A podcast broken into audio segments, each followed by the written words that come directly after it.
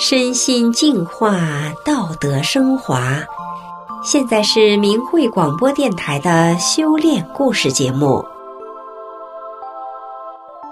听众朋友，你好，我是雪莉。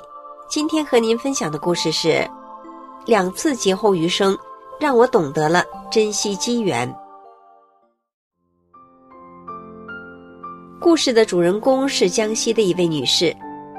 四十岁不到的他，就开始饱受家族遗传病的折磨，但是两次在死亡面前，他都得到了上天的眷顾。下面就让我们一起来听听他的故事。我叫曹华妹，是江西省都昌县人，今年五十四岁了。我啊，从小就体弱多病的，只读过三年的小学，十二三岁就随着父亲外出帮工。在工地上挑沙挑砖，吃了不少的苦，日子呀过得特别艰辛。我的家人有遗传病史，爷爷、爸爸都是五十岁左右就患肝病去世了。我的兄弟姐妹都有大小三阳，都携带乙肝病毒，我也没能幸免。四十岁不到，这可怕的乙肝就发作了，折磨的我是痛不欲生。我到处去求医问药，钱没少花，没好上一年半载的，病又复发了，无法治愈，一连三四次复发，而且一次比一次严重，导致我的生活贫病交加，苦不堪言。头两次在外地打工，好不容易挣的一点钱，让我治病都给花光了。当第三次病再复发的时候，我的生命。已经出现危险了。二零零八年十二月份，我在县人民医院住院治疗了二十多天，肚子越胀越大，慢慢的就吃不了东西了。医生说，最好到北京、上海等大医院治疗试试，也许有百分之四十的希望。三天之内再不走，恐怕就没用了。同时，医院下了病危通知书。一天之内四次催促我转院。面对如此可怕的乙肝病，我的丈夫、儿子担心传染，和我保持着一定的距离。我的生命走到了尽头，心中的苦没人可以诉说。但是我嫂子她一点也不忌讳，半点都没有把我当成会传染的病人，耐心的看护着、照顾着我。我嫂子是法轮大法的修炼弟子。他以前就多次给我讲过法轮大法的美好，可是呢，因为电视上说的，我心里呀一直对大法有抵触的情绪。哥哥嫂子给我介绍法轮功真相的时候，我大多数情况呢是碍于情面，并没有真正的听到心里。但是嫂子始终都没有放弃我，一直耐心的跟我讲。这时候，面对嫂子无微不至的关怀。我被感动了，我真的诚心念了一夜的“法轮大法好，真善人好”，也向嫂子坦诚的说：“都是我错怪了大法师傅，甚至曾经不放心儿子去嫂子家，害怕会像电视上说的那样，是我错怪了大法，错怪了亲人，不辨善恶，不明是非。”第二天，我的脸色好看多了，后来我就天天的念。法轮大法好，真善人好，人渐渐的好转了，医院也不再提转院的事了。二十多天后，我就出院了。出院以后，我继续的吃药，定期检查，在家休息调养，饮食起居特别的小心，连冷水都不敢沾。其实我是一个很虔诚的信教徒，有着二十多年来的信教史。当我出院以后。我还是放不下自己的宗教情结，继续在宗教中行事。渐渐的，把救命的九字真言“法轮大法好，真善人好”丢在了脑后。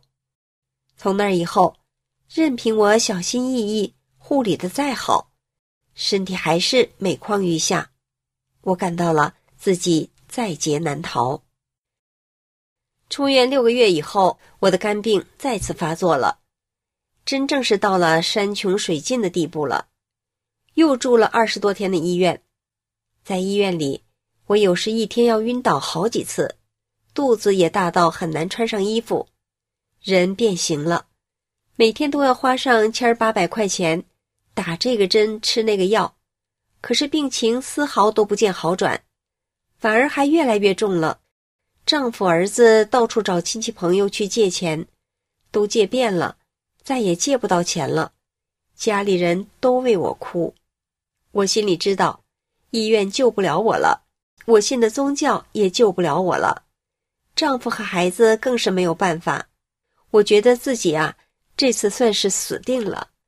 可是我才四十岁呀，就要撇下孩子和丈夫了，我心疼的天天哭。家人怕传染，像躲瘟神一样的跟我保持距离。我坐过的凳子、摸过的东西，家人都不敢碰。只有我的哥哥嫂子。仍然是对我一如既往不离不弃，把我接回了他们自己的家。嫂子一点都不嫌弃我，也不怕自己被传染，硬是跟我睡在一张床上，陪我一起读法轮功的书，听法轮功师傅的讲法录音，时刻守在我的身边，叫我一定要相信师傅，相信大法，相信大法能救我。三天以后。我的脸色更难看了，似乎病情更加严重了。姐姐妹妹都劝我回自己家，我也是没主意了。我担心哥哥嫂子和侄女被我传染，我怕自己随时会死在哥哥家。哥哥开导我，跟我讲了，在修炼法轮大法以后，好多人的严重的病，医院治不好了的都好了。告诉我，坚信大法，坚信师傅。世上没有过不去的难关。我觉得，在我半年前念了九字真言出院了以后，并没有感恩师傅和大法，没有珍惜这个机缘。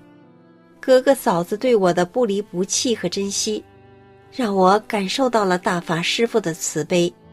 我这次真的是从内心感恩大法和师傅了。我真的要修炼大法了。于是。我每天和嫂子一起读着大法书，一起练功。很快的，我再一次感受到了大法的神奇和超常。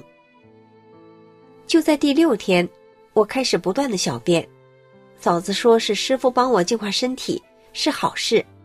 我的精神明显好转，腹胀也消了，脸上也开始红润了，吃饭也越来越有味儿了。我一共在我哥家住了十八天。感到身体比没病前还好。回家以后，我把自己当做真正的练功人，坚持学法练功。